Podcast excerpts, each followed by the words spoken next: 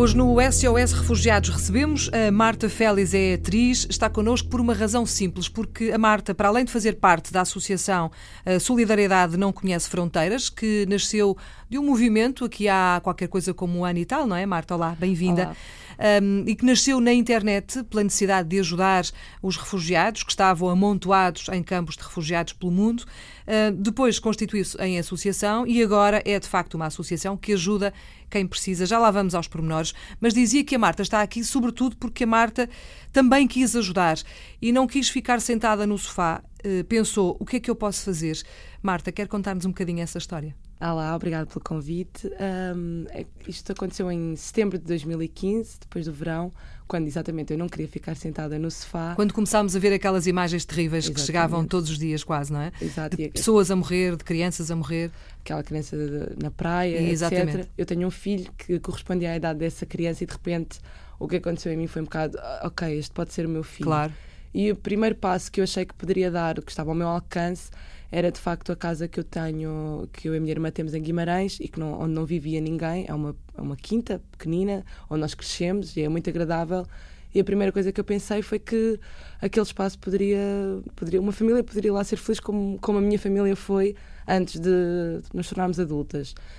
E depois começou essa grande luta de perceber como é que eu poderia então ceder a casa. Tentei através da PAR e depois acabei por uh, trabalhar com o Fundo Guimarães Acolhe, porque a cidade de Guimarães criou mesmo um, uhum. um movimento para acolher refugiados e em parceria com, com a Câmara Municipal e com o Centro Social de Brito, um ano e meio depois conseguimos finalmente acolher uh, e de facto não dependia de nós, dependia de da chegada das pessoas. A casa estava uh, preparada e, e, pronta para receber as pessoas? Não. Não, o primeiro passo que fizemos foi juntar-me com sete amigas, não sei porque a minha vida somos quase sempre só mulheres, e primeiro começámos por lavar a casa, pintar, arredámos móveis. A casa estava fechada, completamente estava, fechada? Já há muitos anos, uhum. sim. E como é uma quinta, estava ocupada pelas plantas e por uh, ninhos de pássaros. Uhum. Uh, mas é assim, pronto, é uma aira, é muito gira e em quatro dias transformámos aquilo, tornámos aquilo possível. Num lar. Num lar, uhum. exatamente. Depois ficou pendente e contámos com a ajuda da Câmara, efetivamente, para, para finalizar. Uh, obras, pequenas coisas, madeiras, e agora estão a colocar um telhado novo para garantir que não haja umidade, porque Guimarães é muito úmido. Então, e neste momento, Marta, neste momento qual é o ponto de situação? As famílias já começaram a chegar, em Guimarães também, eh, e à sua casa já chegou a família? Já, felizmente. Já lá estão? Já lá estão. Chegaram há duas semanas, faz agora duas semanas, e são de uma tribo Yazidi, da uhum. Síria. E uma das condições que eu tinha pedido ao Fundo Guimarães Acolhe era que fosse uma família com filhos ou que houvesse crianças envolvidas. E chegou um casal uh, com duas meninas de, de 3 e 4 anos Uh, chegaram muito cansados, tardíssimo, e, e, e, quando chegaram nós tínhamos tudo pronto. Eu tive nesses últimos dois dias antes de prepararmos, estávamos uma equipa enorme.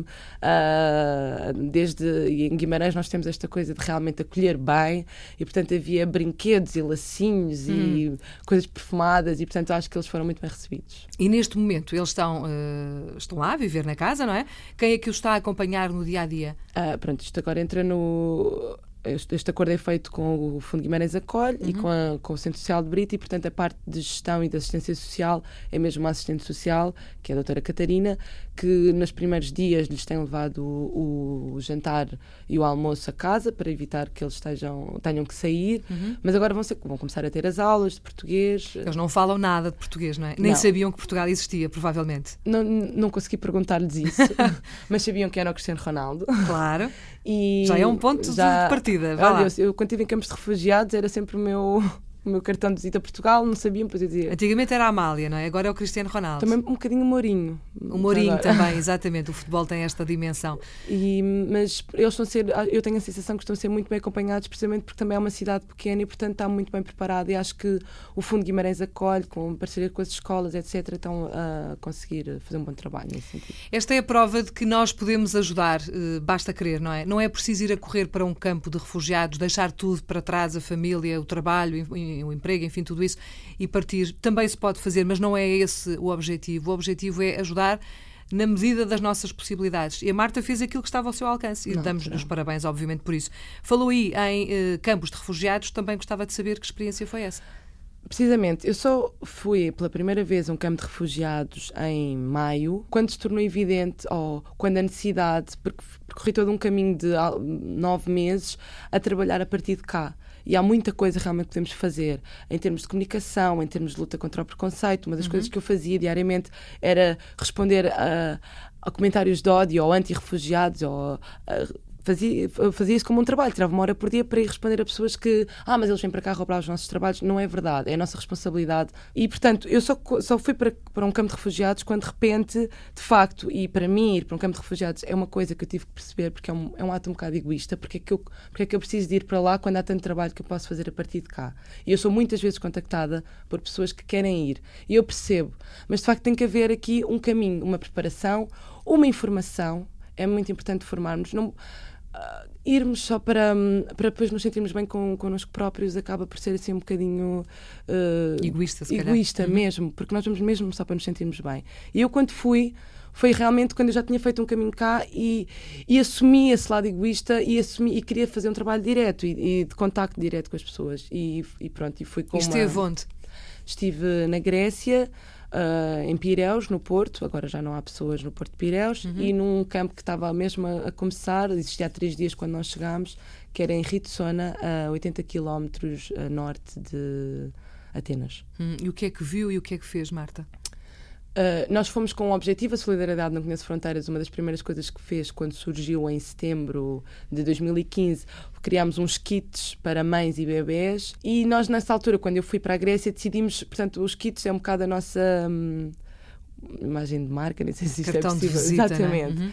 E portanto nós fizemos uns kits também e havia esse objetivo de distribuir os kits. Quando chegámos, percebemos que já não eram necessidades assim tão evidentes, porque as pessoas já estavam instaladas há muito tempo o que havia falta realmente era de distração, de coisas para fazer. Atividades, não é? Atividades. Uhum.